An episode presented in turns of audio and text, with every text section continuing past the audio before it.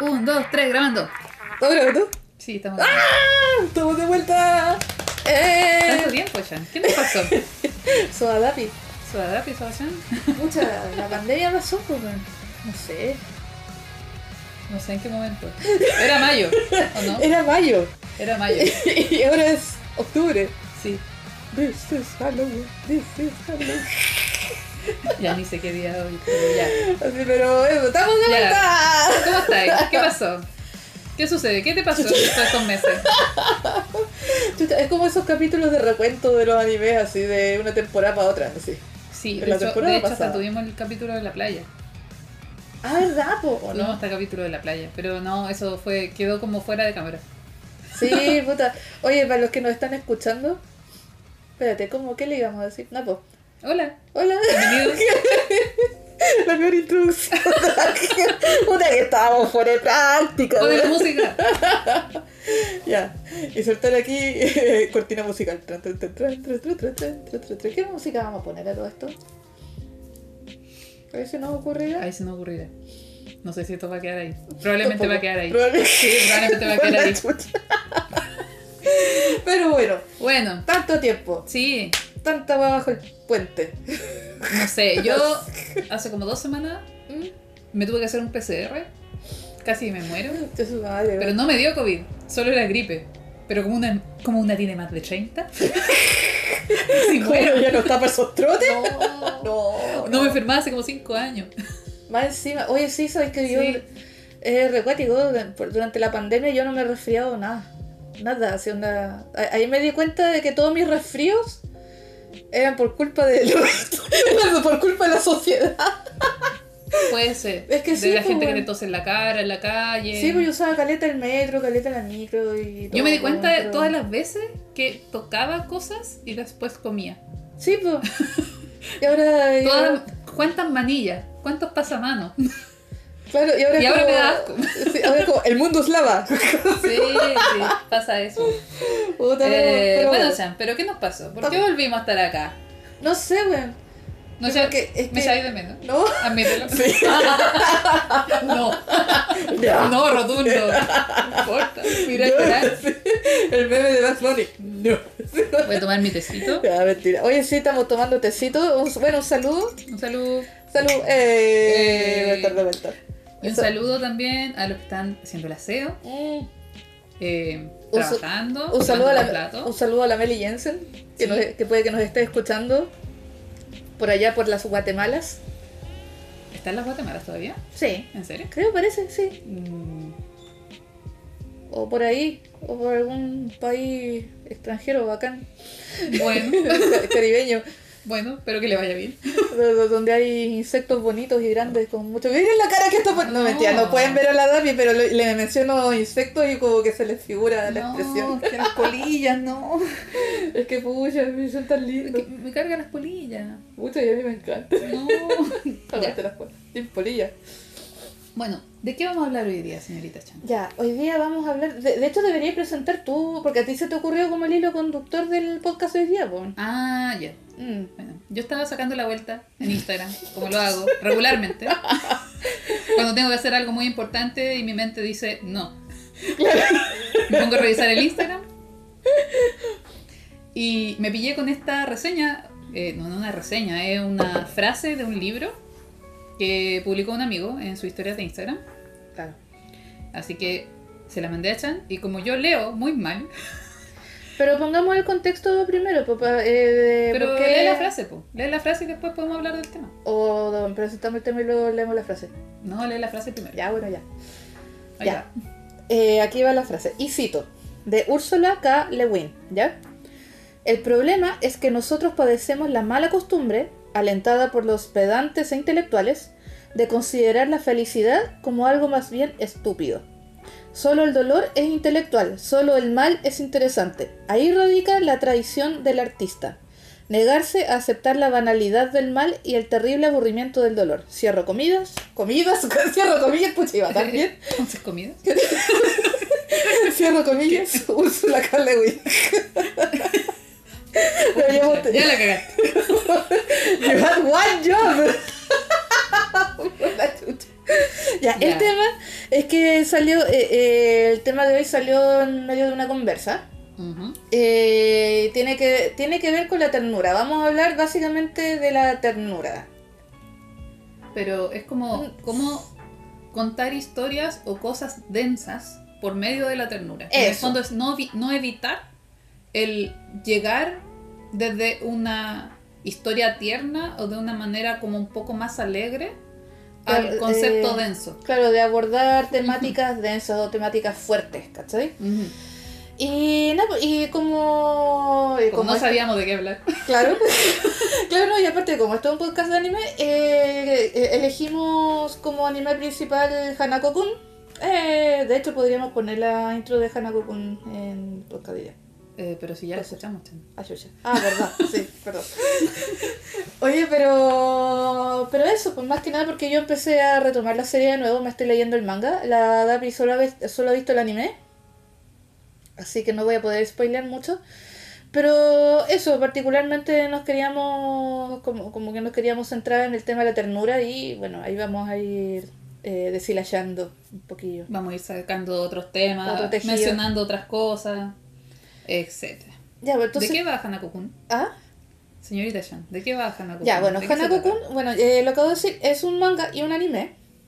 Precioso, la, la estética es demasiado bella. Como de acuarelita. Sí, en serio, sí, el arte Los es muy colores son bonito, muy lindos. Muy lindo. Ya, se trata de... Oh, que, que brillo resumir el anime. Ya, bueno, se trata de... ¿Te hago un resumen chafa? Ya, Así muy chacha de Ya. lo que se me ocurra. Mejor. Ya, se trata de una cabra chica. yo, yo no te dije que era. Yo no te dije que iba a hablar bien. Nunca dije que iba a hablar bien. Bueno, es una cabra chica. soy flight. ¿Decir cabra chica es flight? Lo pregunto. Dijo la que maldice como, como pirata. Ay. Bueno, ya. Se trata de una niña, ya. Sí. Una niña que como que le gusta a alguien de su liceo, una cosa así, y en el fondo quiere como que los cabros la pesquen. Sí. Todo el rato está buscando que los cabros la pesquen, porque ella quiere como tener este como romance escolar. Claro, sí, idealizado de las historias de chollos, etcétera, de las Sí, teleseries, como, etcétera. como el cabro bonito que se fija en ella y toda Claro. la cosa, y como que eso no le sale bien. Y el tema es que hay un rumor en su colegio, que más encima que es un colegio como bien antiguo. Entonces hay un rumor que en, en uno de los baños del tercer piso, algo así, hay un espíritu en el baño de niñas que si tú vas y, y lo encuentras, le puedes pedir un deseo y ese espíritu te lo concede. Y ese espíritu se supone que es Hanako-kun, que, o, o Hanako, en verdad, que eh, eh, forma parte como de las leyendas urbanas de allá de Japón, en verdad. De ahí sale el nombre, Ujú. ¿ok? Y resulta que eh, efectivamente hay un espíritu en el baño de niñas que es el protagonista de la historia, que es Hanako-kun, que Ujú. es un niño muy tierno pero al mismo tiempo muy, Muy maldito. muy tenebroso, claro. Y bueno, y pasan, un- pasan una serie de cosas. Al final esta niña, por accidente, como que recibe una maldición. Y este niño como que la ayuda, pero quedan como unidos por un vínculo, entre comillas, entre la, la Claro. maldición que, ¿cachai? El tema es que a partir de que de adelante ella eh, está ligada a este espíritu y lo va a tener que ayudar a como a exorcizar los otros espíritus que andan rondando por este colegio que pucha que está infestado de apariciones y cosas raras. Yo creo que lo podríamos comparar con eh, una casona vieja, Sí, así como una casona vieja de hecha colegio. hecha colegio, claro. claro, y en, en tu cole- en tu colegio no estaba el... Es que en el mío siempre estaba como la leyenda de la monja negra. Oye, sí, aprovechando que estamos en octubre y, Sí, eh, y, el- eh, y, eh, y siempre dicen, no, si antes era un- esto era un cementerio, hicieron el colegio encima. Oye, es un clásico. Sí, un clásico. un clásico. ya, pero en este, en este mundo de anime, esto es verdad. Es verdad, claro. esto es verdad, que en el fondo eh, tienen como unos siete espíritus, ¿cuántos eran? Claro, Nueve. se supone que hay toda una jerarquía de espíritus Voy a este consultarlo en. Wikipedia. ¿Siete? Son siete. Ahí dice, siete misterios. Claro, que son los misterios, que son como siete espíritus principales en este colegio. Y cada uno como que maneja, digamos, como un espacio, un tipo de dimensión. Cada uno tiene como cierto superpoder, entre comillas, ¿cachai? Y el tema es que todas las apariciones y todos los espíritus que están en este colegio eh, se nutren mucho de los rumores que los mismos vivos, los mismos estudiantes, se cuentan entre ellos, ¿cachai? Así ellos no desaparecen. En el fondo, si Entonces- tú hablas de ellos, les das poder. Claro. Y lo cual es un concepto súper interesante y es muy entretenido, ¿cachai? Sí. Yo creo Porque- que ahora este es el punto donde vamos a avisar, probablemente demos caleta de spoiler. Sí. Así que si quiere ver la serie Hanako-kun, la puede pillar en su Y dealer, ahora- en su dealer de, de anime más cercano. Y ojo, eh, dato rata, está Hanako Kun entero doblado al español en YouTube. Lo... ¿Sí? Sí. ¿Está en YouTube? Eh, hay un usuario que creo que se llama Yashiro-san, algo así. eh, que están los... Son, ¿Cuántos son? Como 12 capítulos.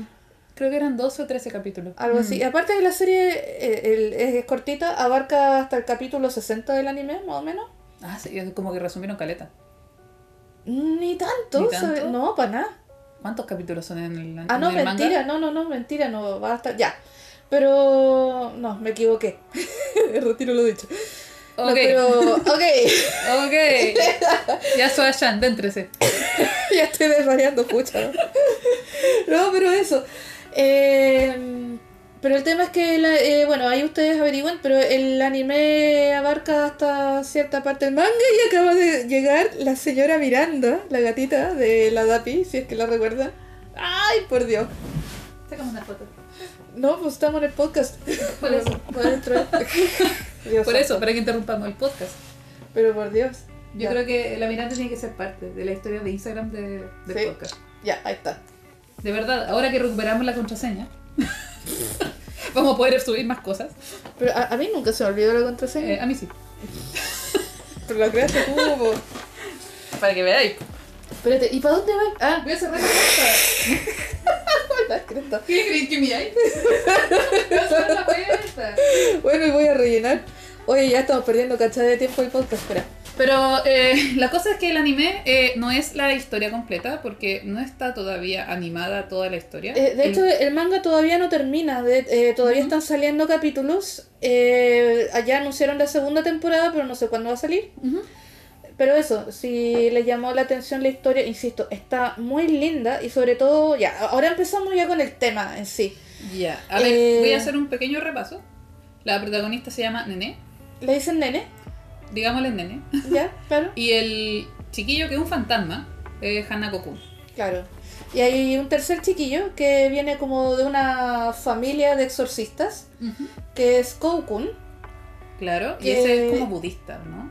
O es como exorcista que- budista, una cuestión porque tiene Es como que un palo con unas cosas. Cla- Claro, es que toman elementos del shintoísmo, eh, toman elementos del budismo. Claro, pero religión oriental. Claro. ¿cachai? Y estos tres niñitos se hacen amigos y entre los tres empiezan a lidiar con todos los espíritus que están por este colegio. Porque todos estos espíritus además eh, van recobrando como, eh, como que tienen una personalidad muy marcada, Mm, los otros espíritus. Y cuando Mm. están como con mucho poder, Empiezan a dejar la cara. Sí, es como...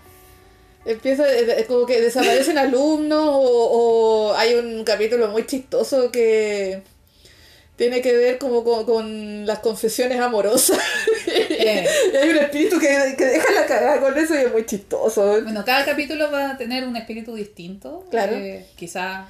Pero aparte, más y, aparte se va lo bacán, ya, ok, vamos a hablar un poco de la serie. Lo bacán de esta serie, primero que nada, antes de toda la estética, todo lo bello que es, eh, la autora, eh, autora mujer, eh, autora mujer, eh, es como decir niña mujer, niña hombre, Niñito varón.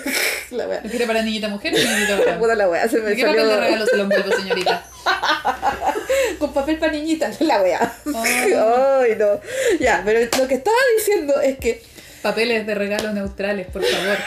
Voy a hacer una campaña, voy a poner una polera así. Papel Quiero de papel de regalo neutral. neutral. Neutral gender, paper. con, con dinosaurios, por favor. Pero del tiro te van a decir, ah, es que dinosaurio no es para niñas. Ay, cállate. Oye, a mí me gustaba que. ¿Eh? nada que ver con todo esto. Pero hay un papel de regalo que tiene como relojes. Hay unos papeles de regalos como. Es que hay unos papeles de regalos como para. del día del papá. Y son unas weas así como. Relojes. eh, relojes. Pero de póker. Pero, pero, te, Juegos de azar. Sí. pero te imagináis lo que debe pasar por la, el tren de pensamiento de las personas que diseñan estos papeles de regalo. ¿Usted Así. conoce a un diseñador de papel de regalo? No sé, no, weón. Pero yo he pensado en diseñar de repente papel de regalo. Nueva línea de papel de regalo. Pero que por weas chat. súper estúpidas, así como, no Penes. sé. A la wea. Yo estaba pensando en algo más inocente, como hojitas de boldo, ¿cachai? Pero no, weón. Penes. No, que la otra vez vi una. La otra vez vi una Daniela polera. García, 2021. La otra vez vi una polera. Se puso roja. weón. Es que vi una polera que tenía pechugas. Era así como un diseño de. Con puras tetas. Sí, eran tetas. ¿Pero por qué? ¿Por qué? No sé. Papel de regalo. Como, como, como el polerón de, Saipa- de, de Saitama que tiene Claro, pechugas wea así. así. Opay. Por la chucha. No, yo, yo quiero papel de regalo neutral. Ya, bueno. Aquí estamos. Bueno, estábamos hablando y, y íbamos a hablar de la ternura. Ya, iba a hablar de la ternura. La wea. Pero la ternura tiene papel de regalo neutral. La wea. Ya, el tema, volviendo a Hanako-kun, ya lo bacán de la historia, primero que nada, la autora es una seca en mantenerte todo el rato enganchada a la historia porque maneja muy bien el tema del secreto y el misterio, porque hay un misterio muy grande que mientras más vas leyendo el manga, más eh, preguntas te va generando que se trata del, o sea, que es acerca del pasado del protagonista, del, de este niño fantasma, Es que Hanako. yo que vi solo el anime, todo el tiempo uno dice, ¿y de qué murió? Claro, ¿Y de nunca qué te murió lo revelan. Y, eh, además hay otro cabro que es Mm. igual a Hanako-kun, pero que se supone que es el hermano gemelo. Claro, es Y es como la versión malita, ¿sí? como el gemelo malvado, Es literalmente. como el gemelo malvado. Y el tema, ya, aquí viene el spoiler, que no es un gran spoiler porque eh, a es lo que hace girar la trama. ¿Me tengo que hacer así, lero lero o no? Pero si tú sabís, pues. Ah, ¿no? ya. ¿O No no sé, sabía? yo pensé que iba a tirar un spoiler del manga. No, no, no, del anime. Ah, ya. Lo que pasa es que Hanako-kun eh, está ahí atrapado en... O sea, supuestamente parte de las razones del por qué está atrapado como espíritu en ese colegio es un poco como para expiar sus pecados. ¿Por qué? Porque supuestamente él mató a su hermano gemelo, que también está atrapado como espíritu, está sellado en este colegio. Pero el tema es que nunca te cuentan por qué, qué fue lo que pasó y además cómo murió él. Te dicen que supuestamente mató al hermano, pero nunca te, te cuentan cómo murió él y cómo fue toda la situación y además la manera de cómo te muestran la historia te da a entender que no fue una cuestión, como que fue algo muy importante, no fue una, un arrebato, no fue Claro. como un crimen pasional, no fue, no, fue una wea, sobre todo mientras más vais conociendo el personaje, va- vais entendiendo que el loco tiene como una manera de ser, así como muy, como bien burlesca, bien, qué sé yo, pero el loco tiene como un, una profundidad de personaje más, como, como que el loco está, usa como esta fachada más alegre. Es como la persona que se ríe todo el tiempo, pero en realidad está para la cagada. Eso, dentro. eso, ¿cachai? Eh. Entonces, mientras más los vais conociendo, mientras más vulnerable se va haciendo con los amigos que va conociendo, más te genera esa weá. Entonces, ¿cómo un cabro así llegó a eso? Claro, en el fondo cuando te dicen eso en la serie, tú decís como, no.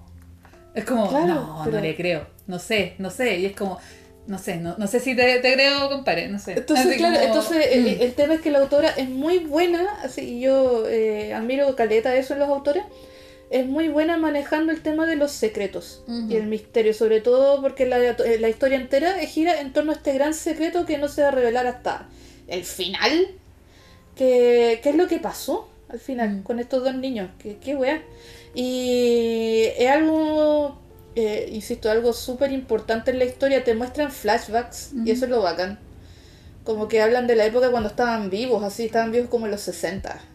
Claro, en algún Hay- momento de la historia hay una cuestión como de unas puertas. Claro, hay un tema hay un- temporal hay un- muy... Hay un juego temporal muy bacán también en No, la y de hecho serie. también se puede hablar del, del diseño de personaje en eso, porque Mm. el uniforme que ocupa Hanako-kun es el uniforme que ocupaban los niños en los 60. En los 60, claro. Entonces tú dices como, bueno, nosotros que Los otros, los que, ve- los otros que vemos mucho monochino, Claro. decimos, ah, es el uniforme de los monos antiguos. Mm. Sin saber que era de la década de los 60, o s- pero en el fondo identificamos al tiro de que ese es- no es el uniforme actual. Y otra cuestión bacán que tiene la autora, yo voy a decir esto sin dar spoilers, pero el tema es que en el manga eh, se hizo una revelación muy importante que uno pensaba que eh, respondiendo esa, una de esas grandes preguntas que te genera el manga, tú quedas tranquilo, pero el tema es que esta loca fue capaz de responderte esa pregunta y aún así dejarte más para la caga con más preguntas todavía.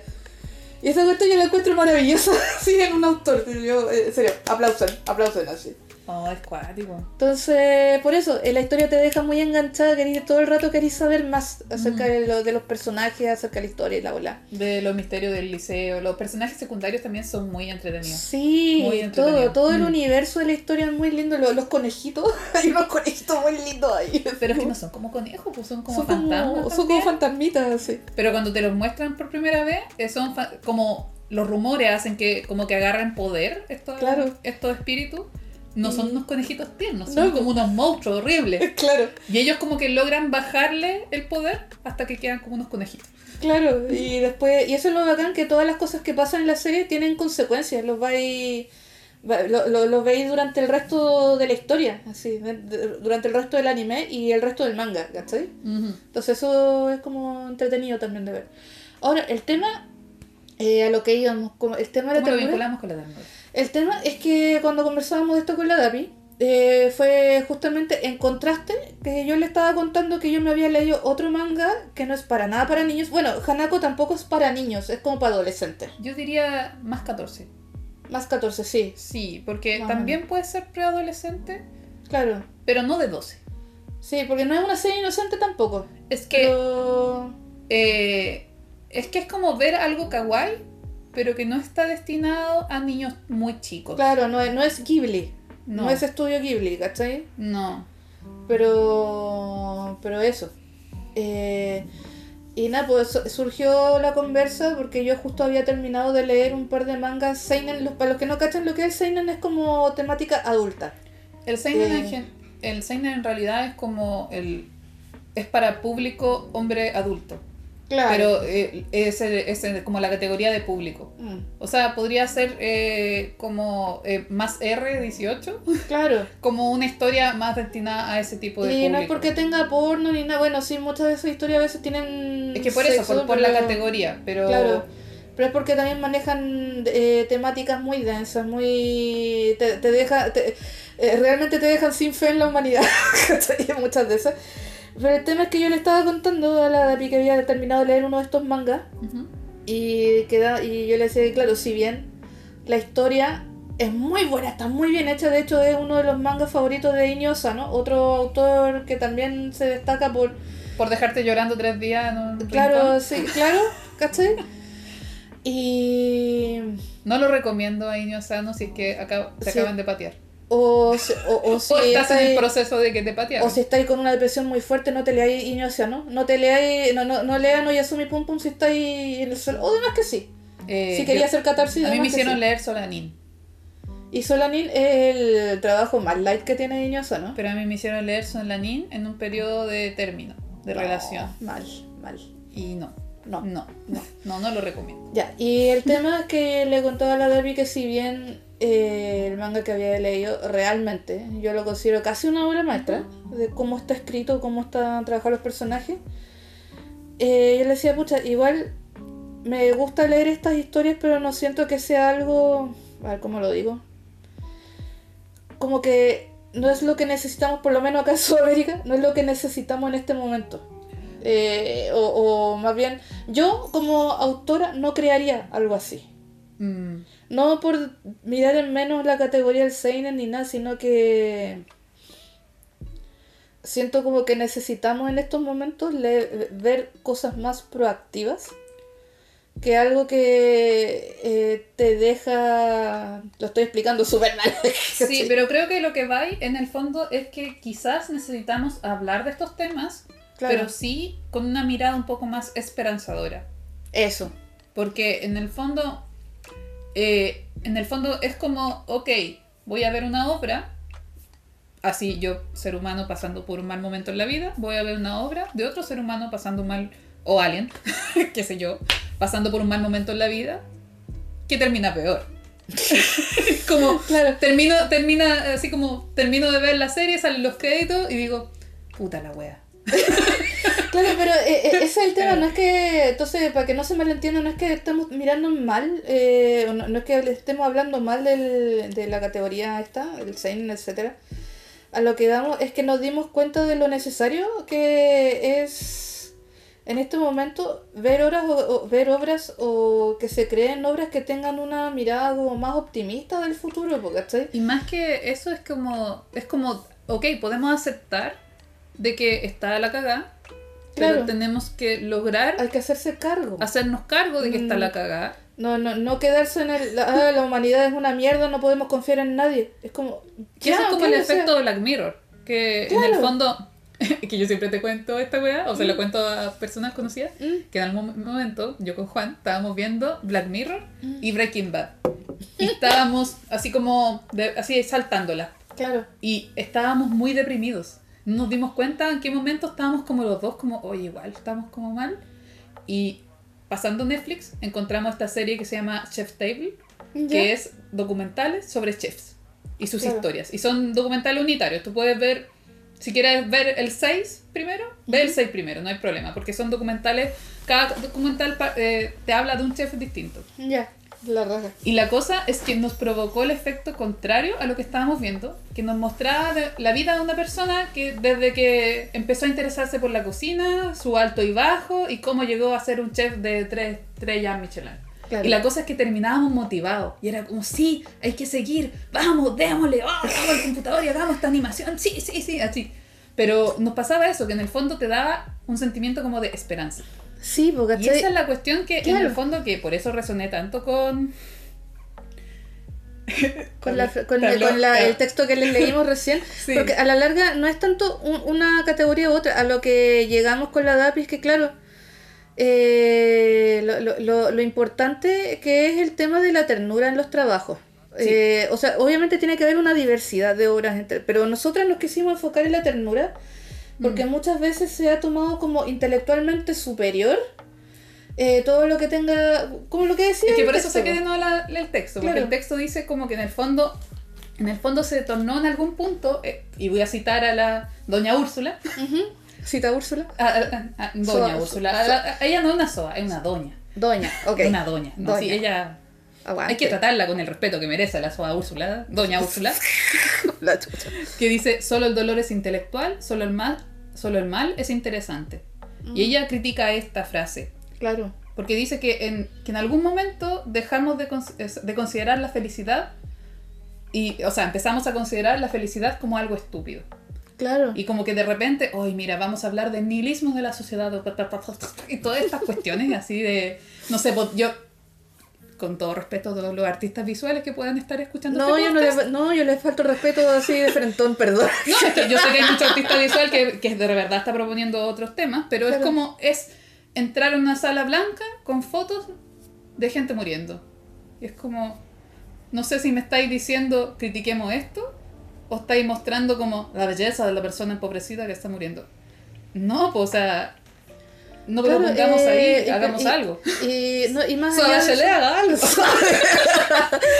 Claro, ¿cachai? Entonces, eh, y pasa mucho, eh, nos llega mucho a las dos este tema porque muchas veces también como creativas, por ejemplo, han mirado en menos trabajo, no solo nuestro, sino que de muchas personas porque no cae dentro del canon a veces de...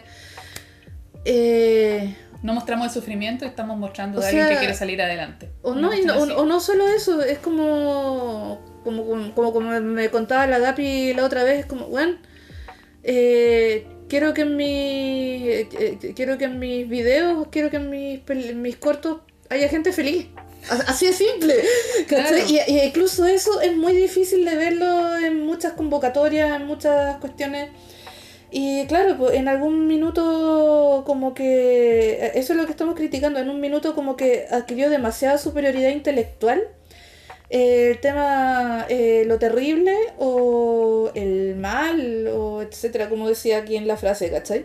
Y por eso nosotros quisimos hablar de la ternura y por eso hablamos, eh, escogimos Hanako-kun. Porque es un ejemplo, si bien es bien por encimita, eh, es una historia muy tierna y lo bacán de esta historia es que toma muchos clichés. Está lleno de clichés, pero te lo presenta de una manera que lo encontráis muy novedoso y tiene que ver más que nada como con la presentación, con la vibra que tiene la serie, ¿cachai? Ujú. En el fondo, como que encuentras una relación bonita Claro, entre pero- los protagonistas y no es una cosa como idealizada. Claro, y de hecho se, Y de se hecho burla critica, mucho. y se- critica lo idealizado que tiene el mundo esta, esta Eh, chica. de, de- de hecho, todo el rato muestran cómo eh, Nene idealiza las cosas y después se le va en collera, así, pero así, weón. Pero sobre todo, claro. eh, Igual le hacen eh, harto bullying a Nene. Sí, por eso. Igual no, no es muy body positive eh, No, no, no, pero aunque igual siento como que se burla un poco de eso también. Es que en el fondo yo creo que va apunta a que Nene se quiera a sí misma claro, en algún momento porque se critica por no ser de tal manera, cosas así, y Claro. la huevean aún más. Pero, Claro. pero nunca al punto como de, de humillación. de humillación, no. No. Es como en el fondo... Es como se huevean entre, entre los amigos que Claro. tienen mucha confianza, ¿cachai? Porque se va desarrollando una... eh, Eso en el fondo vamos a hablar de... O sea, lo que nos, llam- nos llamó a hablar de la ternura en este tema, que eh, la relación de ellos empieza muy por encima y va agarrando profundidad capítulo a capítulo, Sí. muy lentamente, hasta el punto en que ya después hay cariño genuino. Y es maravilloso, Mm. de hecho es uno de los pocos protagonistas en anime, porque sobre todo tengamos en cuenta que la cultura, la sociedad japonesa es súper eh, rígida. Entonces es súper novedoso ver a un niño que todo el rato está abrazándola a ella. Sí, Es súper cariñoso él, así como eh, en cuanto como a, a lenguaje corporal. Mm. Como que la, la- la abraza caleta, como que la cuida caleta. pero como- es- igual es muy nanay cuando ella se da cuenta que en realidad él, él está frío. Porque, Ay, porque es un fantasma. es un fantasma, como- y es. Es, es cuando, cuando la loca le toma el peso de que es amiga de un fantasma y que su amigo Mm. está muerto. Y es como, oh, No. no, el narcocoro. Hablando del amigo muerto, Oye, sí, por tu libro. sí, también hay un niño muerto. Qué bonito. Qué lindo. Qué lindo. Adorable.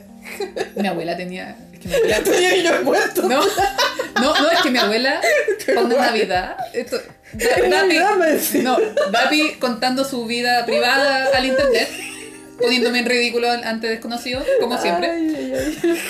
Lo que pasa es que para una Navidad mi abuela como que, como que recitó un poema. Ya.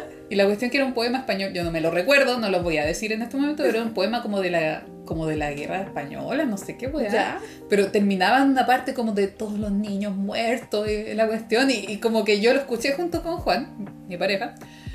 Y Juan, eh, como que lo escuchaba con atención. Y en algún momento él quería como, bueno, ya va a haber un final feliz, alguna cosa. Y era como, no, y todos los niños murieron. Y Juan se largó a reír, pero así, aguantando la risa.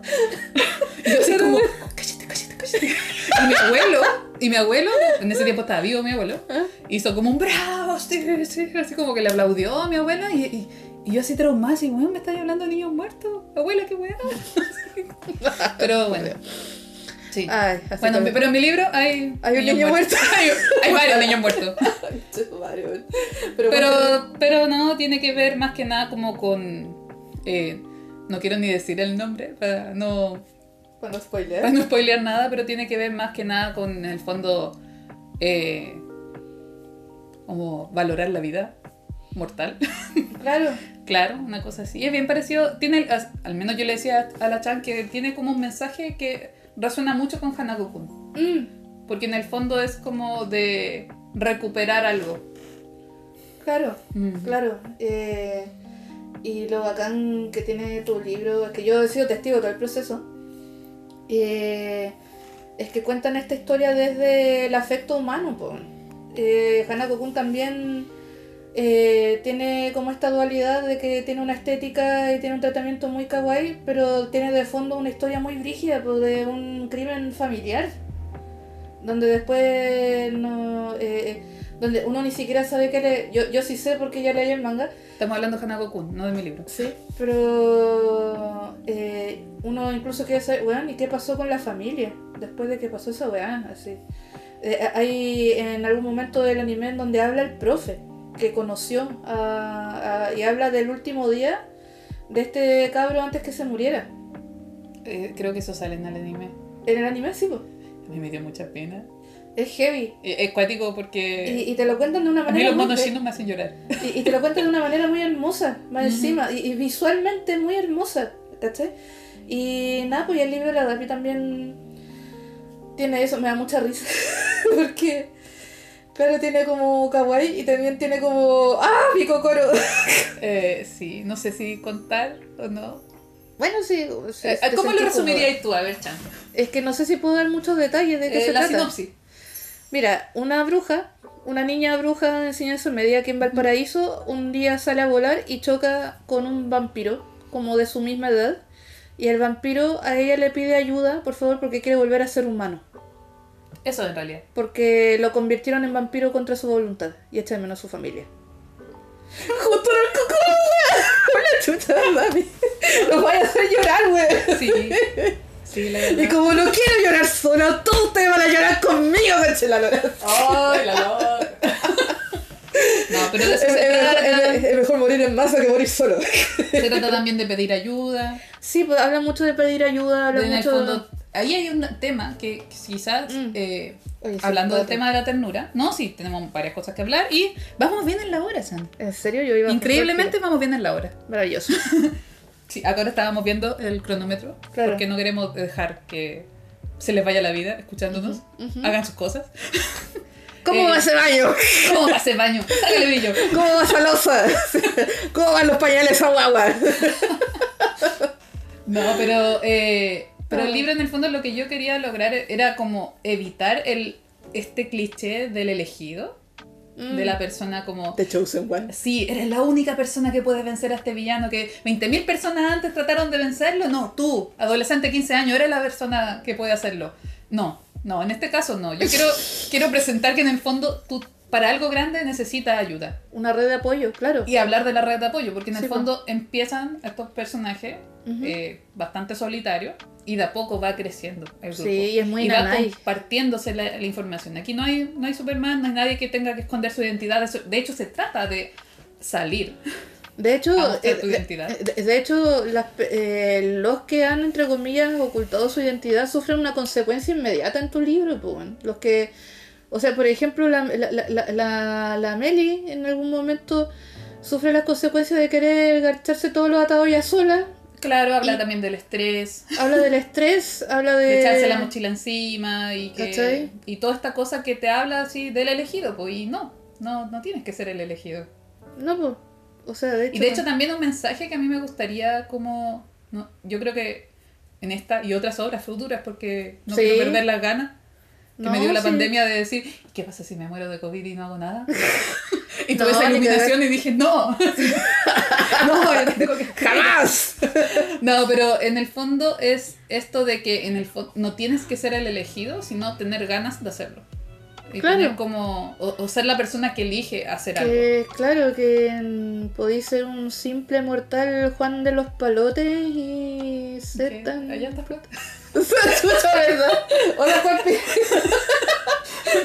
Pero sí, no, y sobre todo también, agarrándome un poco el tema de la ternura también, eh, y vinculándolo a una cuestión muy bacán que tiene tanto el libro La Dapi como otras historias que nos gustan mucho a las dos, tiene que ver también la ternura, la ternura, Yo creo que eh, Eh, es como mostrarse vulnerable. claro, y la vulnerabilidad eh, en los personajes masculinos. Y esa es una cosa. Y la demostración del afecto desde Sí. la figura masculina. Hay una weón. cuestión también que en el tema hay un libro que se llama El poder de la Hay un vulnerabilidad. límite que- No, Ya, un libro. Estoy hablando del límite que rompe el deseo. No, de eso vamos a hablar otro momento. Pero eh, en el fondo eh, la vulnera hay un libro que se llama la vulnera El poder de la vulnerabilidad. De Es como una frase que voy, voy a, voy a sumarlo a mi lista de frases para los curados en los carretes. sí, vulnerabilidad. La vulnerabilidad de la... Y qué, y qué, qué glorioso. No, en serio, yo tengo una lista. Ya. Creo que lo conté en otro capítulo. así, diga, desoxirribonucleico. Y se ponen a llorar. ¿Por qué me haces esto? Ya, pero en este momento ninguna está curada, así que voy a hablar de eso. Que en el fondo eh, el ser vulnerable Mm. es mucho más valiente que Sí, llegar y hacer un acto valeroso. El, el ma- el mayor acto valeroso en el fondo es poder decir tus sentimientos claramente y exponerte. Y en el Y- fondo es como, mira, soy tan humano como tú. Y así uno conecta con las personas. Y Claro, el- po. que hayan personajes del anime que sean vulnerables y, de a po- y también se muestra, por ejemplo, de esta protagonista que de a poco va agarrando confianza y va, va entendiendo el pasado de de esta persona que cuando sí le tiene confianza empieza también a contar todo. Claro. Eh, eso es mejor y genera más conexión que estar admirando a una persona ultrapoderosa. O el, Nivel Saiyajin o- o- o 5000. el arquetipo así como del macho.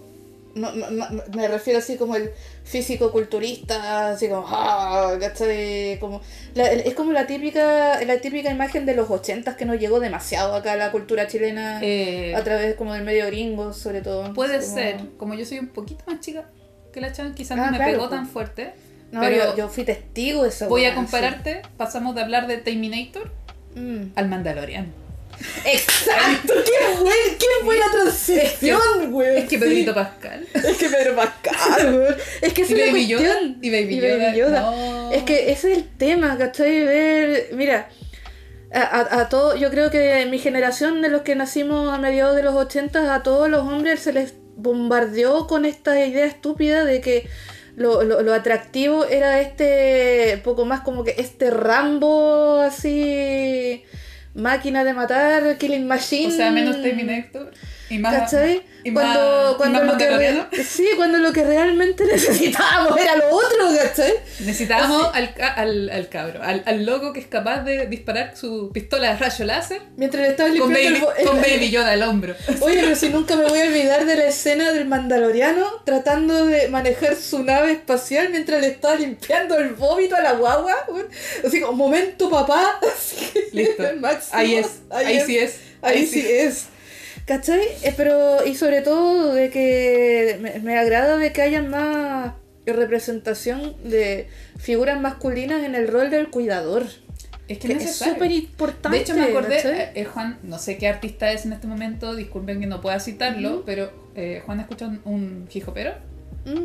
o rapero o instruyame en ese mundo, yo soy muy ignorante. En, en Claro. temas de música soy muy ignorante, pero des- tiene una frase que dice, no hay papá más choro que papá presente.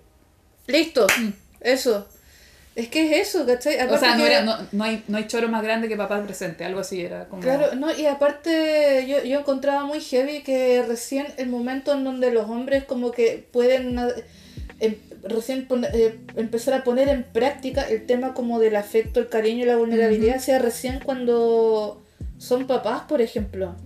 Lo encuentro muy heavy porque no, no, no, eh, o sea, es un poco como que todo el rato, insisto, estoy hablando como fuera de lugar un poco. ¿Ya? Pero lo encontraba muy heavy que no tuvierais más instancias de practicar esto de la vulnerabilidad hasta que te encontráis de frente con la posición de ser padre, ni siquiera pareja, padre, ¿cachai? O hermano mayor. O hermano mayor, quizás. Quizás un hermano mayor. eh, Es que yo soy hija única y ahí yo desconozco. es que eh, Tampoco soy hombre, pero Claro, pero yo soy hermana mayor. claro. Pero cuando uno está en la posición de hermano mayor, eh, como que te ves un poco obligada a ciertas maneras de, de cuidador. cumpli- de un cumplir ese rol, porque eres la persona adulta que puede prender el fuego en la cocina en ese momento. Aunque, aunque tengas nueve años y tu hermano cuatro. Es que, de- y de hecho, por Sí, po. historia, eh, muchas mujeres se vieron en esa, o sea, criar a sus hermanos chicos. Claro. Pero cuando eres el hermano mayor, eh, algunos tuvieron eso. Y, depende, acordé- y ahí de nuevo vamos, vamos a sacar nuestra bandera feminista, aquí está el pañuelito y la cosa, y vamos a romper las cosas, pero Eh, ya, eh, eh, eh, eh, ya. la acabas de romperlo. Perdón. ¿Qué hablamos, Chan? Perdón. No aplaudan el podcast. Perdón, perdón. Pobre oídos, Perdón, pobre oídos, por perdón. favor. Oye, pero también. ¿Tuviste una charla TED? Sí. Eh, es que hay una charla tan muy buena que se llama We Need to Restore Femininity. Femininity. Eh, necesitamos restaurar la, fi- la feminidad. Pero qué buen hablamiento. es de la Michelle Miller y es una, es una charla muy buena, se la recomiendo muchísimo porque a mí me pasaban dos cosas. Por un lado, eh, yo también como creativa, eh, como autora también, eh, como en proyectos de cómic y qué sé yo, yo en un momento, y aparte como soy re buena para requete contra sobrepensar las cosas, Uh, Uf. cuéntate una nueva. Yo en un momento estuve en un conflicto muy grande cuando me tocó empezar a diseñar mi- mis personajes femeninos, por ejemplo. Porque de repente me, me vi como con, la, co- como con esta responsabilidad de que tenía que hacer buenos roles para... bla, bla, bla. Y está ahí con empecé a el- entramparme. ¿ah? ¿No? Y está ahí encasillada en esta cuestión de, pucha, esta mina tiene que ser eh, autosuficiente, así prácticamente Rambo.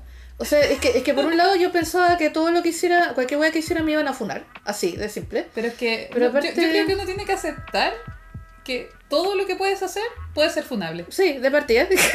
no, pero además... Para alguien, a alguien le va a molestar. Pero, pero claro, que- entonces eh, eh, tenía como una mezcla de información demasiado heavy, o sea, o, perdón, sobre información.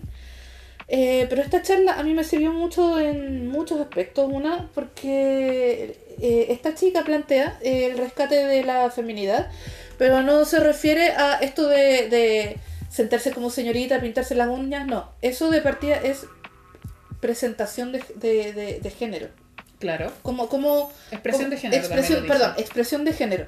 ¿Cómo decides tú expresar tu género? Independiente de si, si te vas por el lado más tradicional o por un lado quizás más, más- un poco más disidente, ya, etcétera.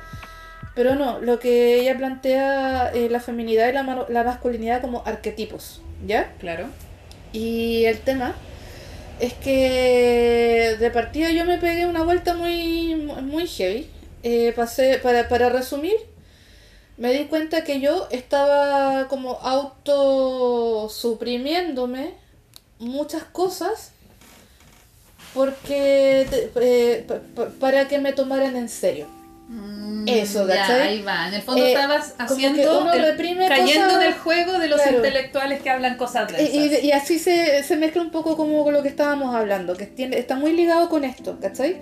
De que uno tiende a reprimir ciertas cosas para que te tomen en serio, para que te tomen en cuenta, porque, y- pero lo voy a ligar a, a esta charla. Eh, ella habla como de el músculo Eh, femenino o de la feminidad y el, músculo de la masculinidad como arquetipos, ¿ya? No como expresión de género ni etcétera, ¿ya? Y ella plantea que, claro, que durante los 60, etcétera, cuando empieza este movimiento fuerte feminista, a la larga esta lucha fue por el derecho de nosotras a poder ejercer el músculo, eh, el músculo del arquetipo masculino. Porque históricamente como que se nos obligó a ejercer solamente el músculo femenino. Sin tener derecho a, ejercer el otro, ¿cachai? Pero ella, dice que en el proceso se nos olvidó liberar el músculo femenino de la feminidad a- al público masculino, o que se, o que se identifica más o menos para ese rango, ¿cachai? Entonces como que terminamos en una sociedad eh, que funciona desde el arquetipo masculino y eso qué significa que una sociedad que está como, como súper centrada en el tema de la meta, del producir, de el hacer algo con un propósito súper específico. Y uno cuando habla de, por ejemplo, de la pasividad, de, de el hacer las cosas por la experiencia sin ningún tipo de meta, tú apenas habláis de pasividad, uno al tiro se pone como eh, en a la defensiva y, lo, y le dais un, con- un contexto, una connotación negativa y sobre todo te enojáis cuando lo asocian al arquetipo femenino. Es como, no, pues, la, la pasividad no tiene por qué ser algo... eh, tú necesitáis momentos de pasividad, de O repente. sea, es que uno. de, no de- es de- que- de detenerse, de no hacer las cosas, eh, y, y eso es lo que plantea ella, hacer las cosas por la experiencia de las cosas y no con un objetivo específico, ¿cachai? Sacaste- Hacer las weas por disfrutarlas, entre comillas, ¿cachai? Eh, De ahí sacaste el concepto que la otra vez me contaste, que era cuando uno se toma una taza de café por la cafeína para poder hacer. ¿O tú me lo dijiste o lo vi en un YouTube? creo que lo viste en un YouTube. Lo vi en un YouTube, pero hablaba de lo mismo, que en el fondo Claro. decía una manera masculina de tomar café que estamos hablando del tema de eh, Claro, como de esa de, de ese de ese como afán por la meta claro. que en el fondo es voy a tomarme un café producir, porque de- necesito la cafeína para hacer estas cosas o el me voy a tomar un café porque quiero la experiencia de tomarme un cafecito Porque es rico. claro Porque queréis estar el cinco fondo- minutos eh, disfrutando ese café, respirando airecito, ¿cachai? Eh, y uno, claro, eh, tiende a darle una connotación negativa porque se ve porque te estás deteniendo una cosa así. Eh, algo así, y sobre todo porque dentro de lo mismo, eh, por un lado, se mezclan muchas cosas y me estoy alargando mucho, pero, sí pero creo que lo, a lo que, que- pero espérate, pero para cerrar la idea, eh, lo que me sirvió mucho de esta charla, uno que eh, ella plantea que, claro, uno cree que estás traicionando al género femenino por tú expresarte de una manera quizás más tradicional cuando se supone que la gracia es que tú tengáis la libertad de elegir como chuta, te pre- eh, elegir presentarte a ti misma o comportarte, ¿cachai? Eh, y así mismo, y, por- y estoy tratando de... yo estoy tratando de, de, expli- de cerrar ¿puedo cerrar tu idea? Más o menos, sí pero... Pero en el fondo es que tengamos la oportunidad, tanto hombres como mujeres, de poder eh, actuar según lo necesitemos.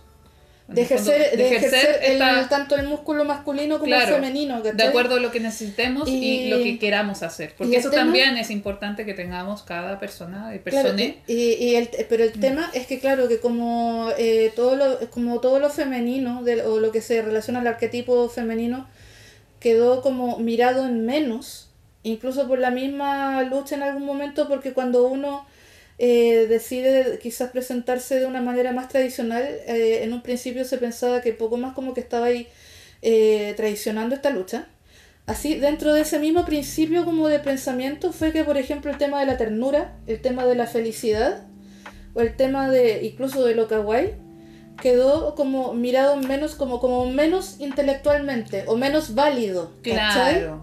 A Mm. eso voy. Entonces, y eh, ahí fue cuando de repente empezó a ponerse en boga esto de que, de, que la- todo lo denso o todo o, o- o- lo que habla como de la tragedia o lo que te deja realmente pensando de la humanidad como que todos son una mierda, eso como que intelectualmente superior versus, por ejemplo, una historia de fantasía, una historia de amor entre una bruja y un vampiro, ¿cachai? Que en este sentido, yo quiero hacer todo lo contrario a Crepúsculo, no lo Sí, confundo con po. Crepúsculo. o sea, no, no, ojo, no estaba hablando de, de Crepúsculo, Estaba hablando de mi libro, Yo, pero yo- yo- no, yo en verdad estoy. eh, como lo mencionaste, me, me, me hizo como. Ah.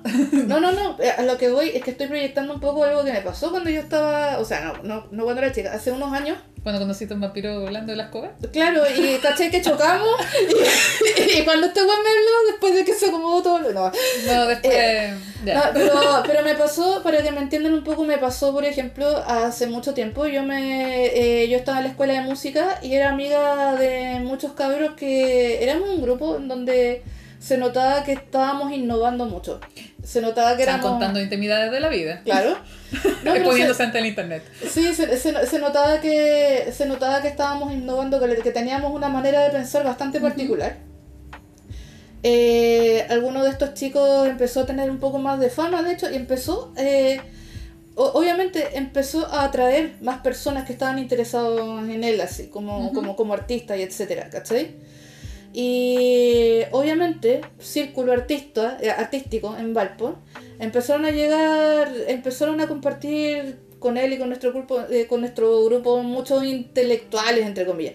Y pasó que una vez me fui a juntar de chiripazo con este amigo un café. ¿Ya? ¿Aló? Que este- me distraje porque la DAPI está viendo la hora.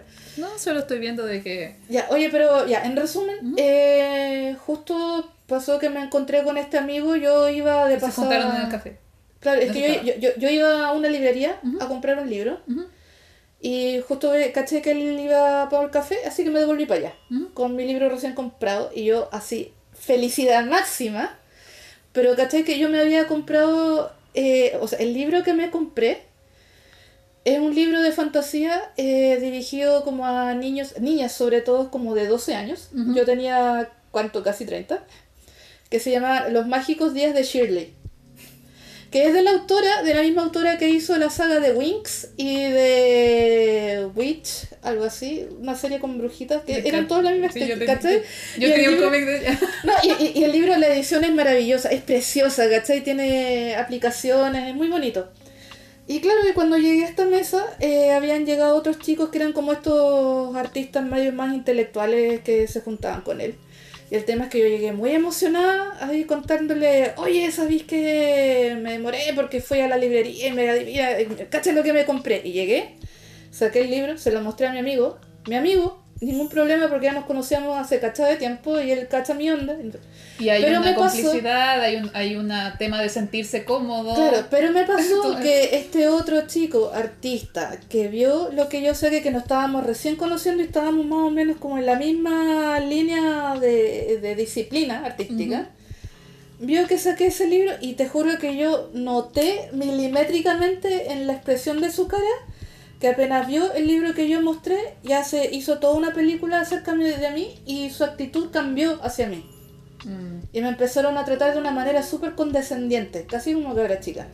Es como, ay, mira la que linda, chiquitita. Claro, claro, ¿cachai? Esa condescendencia con Ese, Chiquitita, ya Eh, vaya a jugar. ¿Cachai? Entonces, Oh. y, y- y esa weá automáticamente como que a ti te pone el tiro en un como menos nivel intelectual supuestamente. Y el trato siguió así, y con varias personas así. Entonces en algún momento en el transcurso yo aprendí a suprimir toda esa parte, como más juguetona, más de fantasía, etcétera, para que me tomaran en serio. Y eso tiene que ver mucho también con, con cómo sin querer empezamos a matar eh, o, o- a reprimir esa parte, ese arquetipo más femenino. Y no solo la la femenina. Pero, pero no me refiero femenino de, de, ay, lo bonito de la florcita, no, me refiero... Eso está muy ligado al arquetipo femenino, de, de, de disfrutar una historia porque es bonita, porque es fantástica, porque tiene hadas, porque etcétera te gusta.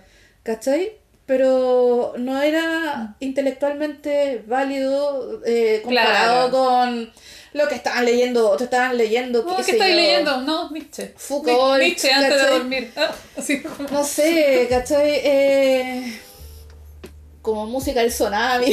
Sí, Igual saludo a los chiquillos del Tsunami. Un saludo a los chicos de Tsunami. Pero- No sé si nos escuchen, pero si no, No creo que nos escuchen porque no somos su, su, su, su público. Le mando saludos aquí con mi CD de Rafa. Eh, entonces, pero ya, me di muchas vueltas, pero el tema es ese, ¿cachai? Mm. Eh, ¿Cachai que eso mismo? De hecho, para poder ya, complementarlo. sí, ahora cierro tema, pero era eso. Pero ahora para poder complementarlo, ese Claro. mismo sentimiento fue Mm. lo que a mí me hizo demorarme tantos años en escribir el libro. Porque Claro. en algún punto, estudiando cine en una universidad destinada al cinearte, Ujú. donde toda esta idea de fantasía que yo pensaba no eran válidas. Claro. Claro, eran, ay no, esas cosas, qué comercial. Es como, ay, qué comercial esa historia. Es como, ay, van a ver Avengers. Oh. O, Es como, como- o- o como la tipa que te critica porque te pusiste rosado. Y poco más que y poco más querías una traidora a tu género. Y a Es todos como- los años de lucha. Es como, pero- oye, te, te pintaste. Te depilaste. Así como criticándote, así como, oye, chucha, perdón, que es verdad que eh, menos, menos 10 puntos para el, pa- para, para el feminismo porque me depilé. Claro, pero. Puta, sorry, me ojo, gusta verme ojo, no así. estamos criticando a los que no se depilan, estamos criticando a las que nos critican por No, estamos la, la criticando- que se nos para la raja. Claro, estamos hacer, criticando ¿cachai? con las que creen que en el fondo tenemos que ser de una cierta manera y no aceptan que haya variedad en Hay todas un las cosas. rango, hay un rango, Y un depende- espectro de, Y depende si tú eres quien quiere hacer lo que quiere hacer y tener el respeto por lo que quiere hacer el otro también. Claro. Y sabéis que, mira, eh, colgándonos un poco de eso, habíamos hecho así súper rápido y, eh, una lista de menciones. eh, algo muy bacán que está pasando ahora en el Shonen. A los que no se acuerdan, el Shonen es. Y volvimos género- a hablar de monos chinos. Claro. Eh, algo bacán que está ocurriendo es que están saliendo muchos muchos nuevos protagonistas de series shonen Distintas versiones de masculi- masculinidad. de masculinidades bacanes, ¿cachai? y creo que lo hemos mencionado en otros capítulos, pero ahora los vamos a mencionar por el tema de la ternura y el cómo expresan sus sentimientos. claro. Que tiene que ver con eh, el protagonista de Boku no Hiro. Deku, eh, Deku. Deku. Deku llora. De hecho, de, Llora muchísimo. de hecho yo tengo que confesar Eh. que vi el capítulo 1 y el 2 Claro. y no quise seguir viéndola porque a mí me apestó que llorara. Pero después seguí viendo la serie y dije, ah, hay una razón, eh, hay un, hay un tipo de personalidad del que yo no estaba acostumbrada. Y Sí, me pasó eso, fue como, puta, ya está llorando este weón. me pasó Es eso, como, y después cuando entendí al personaje fue como, oh, y lloré con él, po. y me pasó esa. Claro, y- o pasaba, por ejemplo, en, en los 90 y en los 2000, hasta los 2010, y hasta ahora yo creo, había mucha gente que criticaba mucho a Shinji Ikari. Que era un cabro que estaba con depresión, weón. Un cabro de que 14 años con Yo lo que depresión. creo es que Evangelion en el fondo nunca fue destinada No, a adolescentes. Evangelion No. siempre fue destinada a adultos. Eh, pero es que hay un tema de no entender el contenido. Y por eso siempre Claro. con Chan hablamos de, ok, hay que cachar a qué va esto y tratar de entender el subtexto y entender que no podemos ver que, eh, por encima todas las cosas. Claro. Eh, hay algunas, no sé, algunas cosas que te hablan de temas muy densos, con imágenes muy kawaii, como lo que acabamos de comentar en el capítulo. Claro. Pero pasa con Evangelion que está- No es así. no es así, es denso de partida, con ojos grandes, con personajes con ojos grandes y con robots. Pero igual hay un tema de que si tú ves Evangelion, eh, o la odias o la amas. Eso es como... Claro. Entre, entre los otakus siempre pasa eso, que hay otakus que odian Evangelion y todas sus formas y todas sus secuelas, Claro. de, como las películas de ahora, todo eso. He, escuchado de gente que le ha desagradado completamente la película y de gente que la ha amado. Claro. Pero Como pasa con. Evangelion que habla de la depresión. En el fondo te habla de la depresión y cómo atraviesas la depresión siendo un adolescente en un mundo muy eh, cuático. Claro. Hasta, han habido hasta. Fue re entretenido que incluso terapeutas analizaron Evangelion y, y le hicieron la pregunta: Ok, ¿qué terapia le harías tú a Shinji? Claro, de hecho eh, quiero recomendar el canal para la gente que le gusta ¡Ay, mucho sí! el inglés. O sea, que sabe, eh, entiende inglés, eh, Cinema Therapy. Sí, Cinema Therapy. Maravilloso. Bueno, me encantan los videos de Crepúsculo Cinema Therapy. Y ellos tienen esa cuestión de que los locos no se inhiben en nada en ponerse a llorar en todos los capítulos. Y es bacán. Me encanta. Hablan de vulnerabilidad. Adam creo que es el que el cineasta. el de, el de Barbitas, me encanta él, lo amo. ¿Sabéis qué me pasa? Ahí con- es. Eh, Esto ya, sin nada que ver. Estamos cerrando igual el podcast, pero. Oh, eh, Oye, pero no hablamos pero pasa con Adam que eh, yo resueno caleta con él. Sí. Porque él, sobre todo en el capítulo de Soul, a todo Oh. esto, Chan, tenéis que ver Soul. Sí. eh, habla un poco acerca como del propósito de Soul y de un montón de cosas. Y de hecho, Claro. me acordé de Soul por los temas que estábamos hablando, porque te habla de una cosa bastante adulta desde un punto de vista muy tierno. Sí. Y es bacán llegar a ese punto de vista así. Mm, O sea, no solo porque los niños van a entenderlo y los adultos van a encontrar otras cosas, no, sino porque los adultos también necesitamos ese, ese nanay de vez en cuando. claro, Y pasa con Soul que tengo algo aquí. parece, no sé. No, es que tengo como... bueno, cosas que como están la escuchando un podcast no van a ver. Pero eh, pasa con Soul que en el fondo uno necesita ese nanay y necesita que te lo digan de manera no chocante. O que no, que- o- o a veces uno necesita que la, la serie que estáis viendo o la película no te tire para abajo. Que en el fondo es como que tú lo veas y digas como, ah, así como, como esa, esa escena de Intensamente. Intensamente ya lleva caleta de años, así que voy a tirar un spoiler. Eh, pero intensamente cuando la niña por fin llora, por Claro. fin, y por fin le dan el control a tristeza. Sí. intensamente le y dan le el dan permiso para que llore, weón. Weón, esa, esa sonrisa al final del llanto No. es como del... ah, el alivio de después de llorar es lo que uno necesita, es Sí. como ese alivio. Y nos pasa con estas eh, ideas intelectuales que en el fondo solo te dejan llorar y no te dan ese nanay al final de sentirte aliviado porque, ok, esto va a pasar. Y puede ser algo mejor. Eh, creo que para eso vamos con el tema de la ternura y todas las cosas que hemos mencionado acá. Sí, también eh, habíamos hecho la listita. Bueno, está. Hablamos de Shinji. Bueno, Tanjiro. Bueno, yo creo que fue una de las grandes revelaciones de las últimas series de Shonen que han salido. Es que Tanjiro tiene mucha empatía. Mm, Tanjiro, por si acaso, es el protagonista de la serie Kimetsu no Yaiba. Bella, bellísima esa serie, una animación impresionante, pero sobre todo lo que más destaca es la humanidad y la ternura y la empatía que tiene este personaje por todos, ¿cachai? en el A fondo- pesar, a pesar de que es alguien que pelea, que y tiene me que gusta, pelear me para- gusta esto de él que en el fondo le presentan gente que, le- que por lo que él tiene que aprender a hacer es como, mira, te presento a esta persona, tienes que odiarlo. Y él no puede.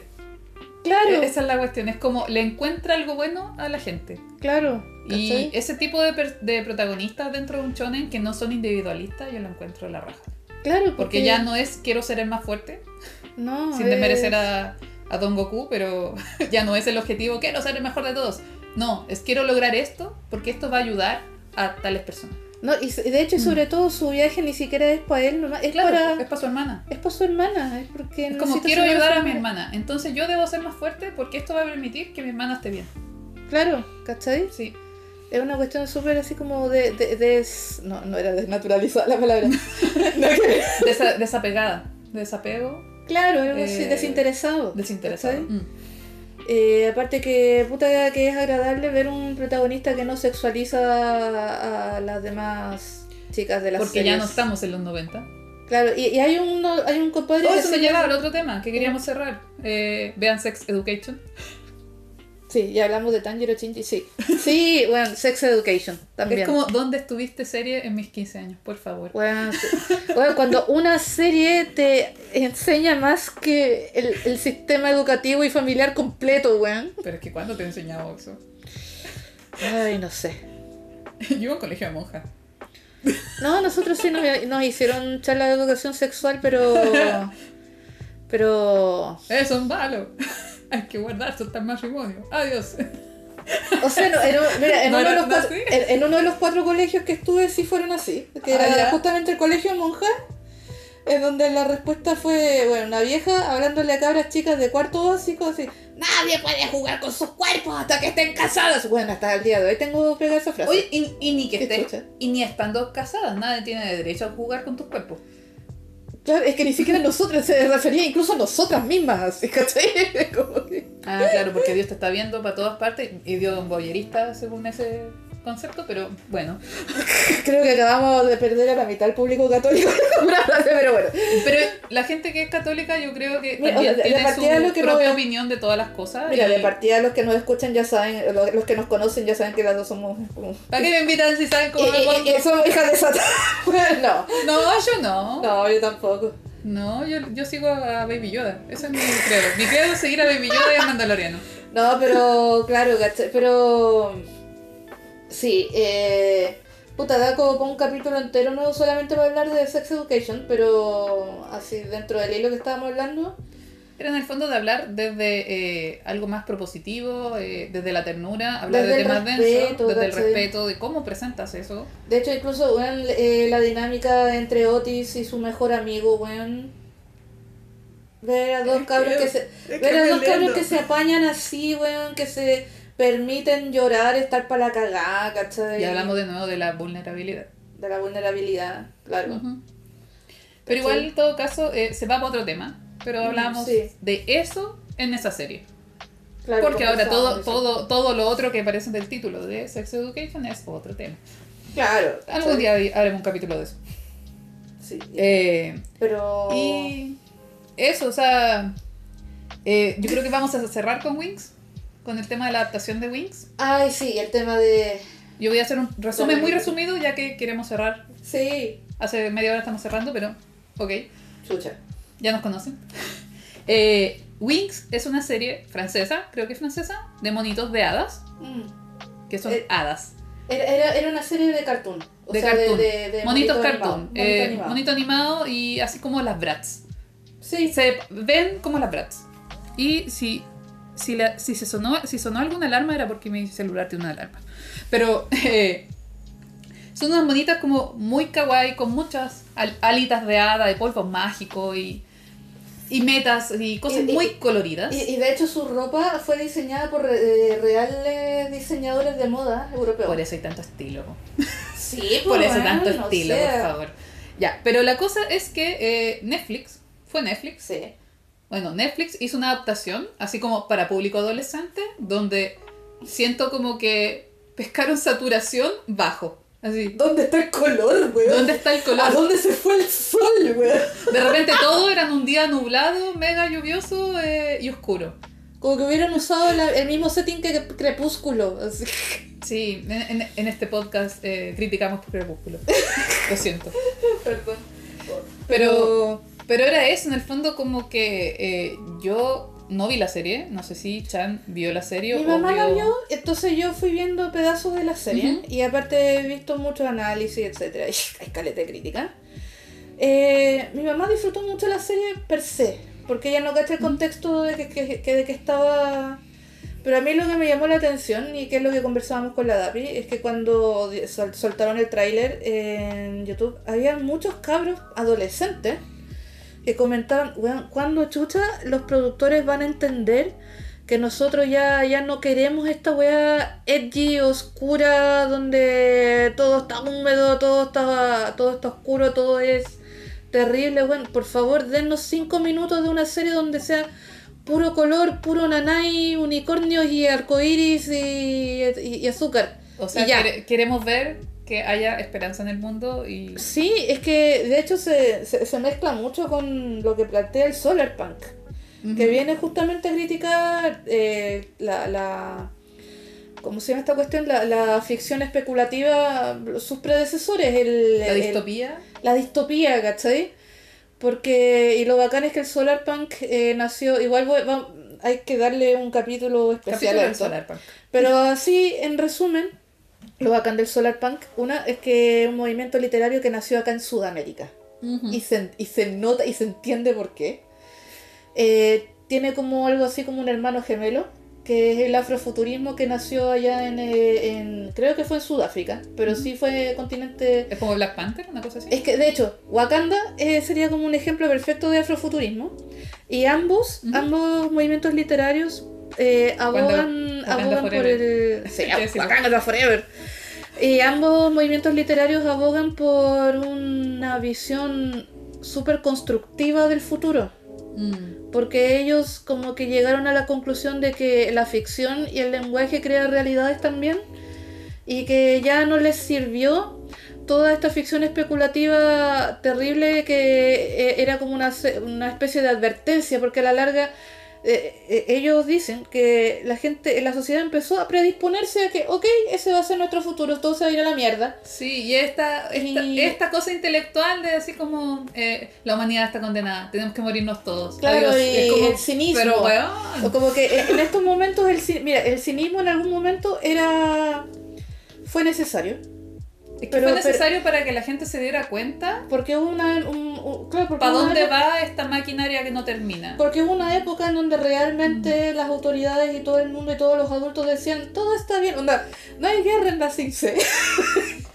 Cuando realmente todo estaba para el pico, ¿cachai? Eso fue en las- esas fueron las generaciones de los 90, ¿cachai? Y, y de principios de los 90, etcétera Pero ahora ya, ya no es necesario el cinismo, ¿cachai? Ahora ya... Lo siento, Daria, ya no puedes ver eh, ese ¿Ah? programa que era un mundo triste, no sé. Eh, eh, el mundo feo y triste. Un mundo feo y Es que, triste es que veía Daria. crítica- es que era justamente una crítica a cómo estaba la sociedad en ese momento, Claro. donde todo el mundo estaba tratando, eh, queriendo pretender que todo estaba cachilupi, Pero no lo está. cuando weón, los pendejos se estaban matando balazos en los colegios, ¿cachai? Era necesario ese cinismo, Creo- pero Me da mucha pena decir que no es un era. No es un era, sigue pasando, ¿cachai? Pero el tema es que ahora el cinismo ya no es la, la, la ruta. De Ya- hecho, lo bonito pensar en que ahora todo esto de inclusión, body positive, eh, sus variaciones de feminismo, porque hay de todo, hay de todo, pero Claro.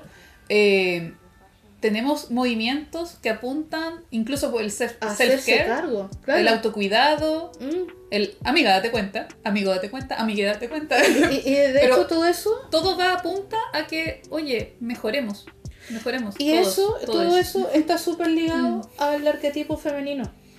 Claro. ¿Cachai? Y lo bacán es que hay mucho público masculino que se identifica como con eh, la parte. Disculpen lo binario de, de esta conversa, chiquilla. Chiquilla, chiquilla. Eh, lo bacán es que hay mucho, muchas personas del público masculino que están empezando también a empoderarse y a exigir esto también. Exigir la salud mental, exigir eh, el tener derecho a ser vulnerable, ¿cachai? El, el exigir ya el tema de la representatividad de, la, de, de figuras masculinas en un rol de cuidadores. por El poder decirle al ¿cachai? amigo que lo quiere. Sí, weón. Vean, el caso más estúpido de masculinidad tóxica para mí ¿Mm? es cuando empezaron a dejar de dar bolsas plásticas en los supermercados había hombres que no querían llevar bolsa de tela porque eso era de mujeres. Weón. Es una puta bolsa. Es una bolsa. Es una weón. puta bolsa, no voy a pensar que eres menos hombre por andar con una bolsa para el pan, weón. Todo lo weón. contrario, voy a pensar que eres weón por ir a comprar pan sin bolsa. ¿En dónde te lo voy a meter? En la, en- en la polera, weón. ¿Qué? ¿Cómo? No, yo solo me, reí- me reía de, mucho, de muchos locos que andaban con la- las cosas en la mano. Pero weón. Es como. Y con ese, con ese concepto tan estúpido. Mentira, no quería el tema. Pero, pero eso, así. No aplauda, Eh, Chan. eh, Te acabas de romper como cinco oídos. Perdón, lo siento, lo siento.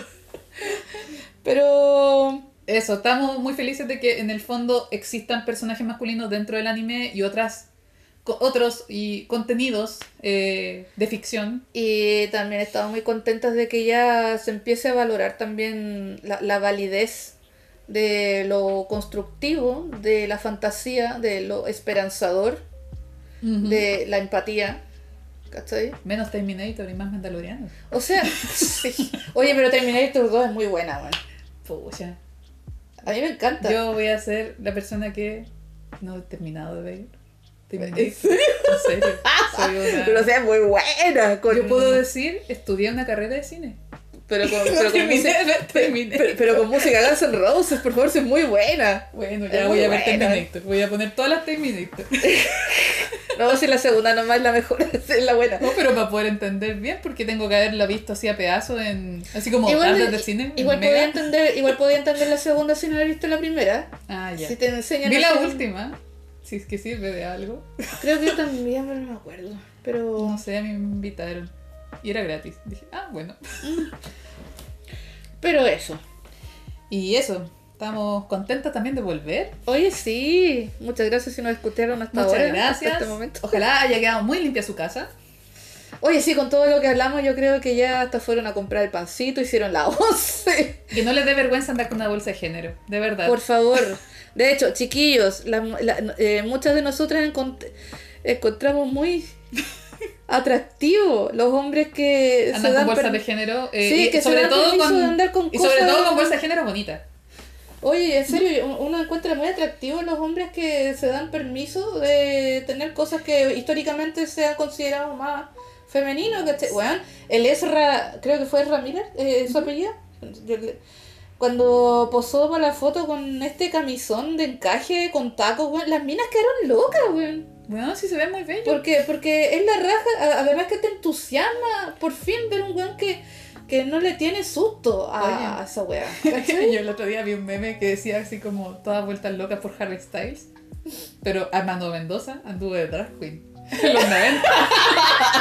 Pero es muy, es muy tóxica Betty la Fea. Algún día hablaremos de Betty la Fea, pero, pero yo estoy aquí por los memes. Que era Armando. Me mataron, doña Catalina. Me mataron. Es que lo estoy viendo de nuevo, ya. Porque es bacán. Ahora es una desgraciada. Que me da risa. Es que hice seis semestres de finanzas de la San Marino. Por eso lo estoy viendo. Ya, oye, la recomendación Ana, pues fue todo Bueno, el podcast. todo el fue- podcast es una gran recomendación. Sí. así De hecho, que- vean Hanako-kun, es pulenta, léanse en manga y por favor no lo spoileen porque todavía no lo leo. Pero sí les recomiendo que tengan una cajita de pañuelito al lado, por si acaso. Sí que son personas sensibles, se conocen, tómense un tecito y si necesitan algo para llorar, vean Hanako-kun. De hecho, eh, tam- a- ahora que estamos cerca de Halloween, es una muy buena serie para ver. Porque De hecho, tiene fantasmitas, espíritus y cosas. tiene muy. y cosas muy estética. de fantasmitas kawaii, me encanta. Sí, no, y el arte oficial también, de que ha hecho la ilustradora, es maravilloso. Eso, eh, volvimos a volver, ahora sí que sí, 2.0, final final. Así que eh, se viene el capítulo de Halloween. Te espero, Chan, en una semanita más Sí. o dos, Eh, eh, Esperamos. eh, eh, que antes de Halloween tengamos el capítulo de Halloween. me parece. Eso, un abrazo, que estén muy bien. Nos vemos. Chao, chao.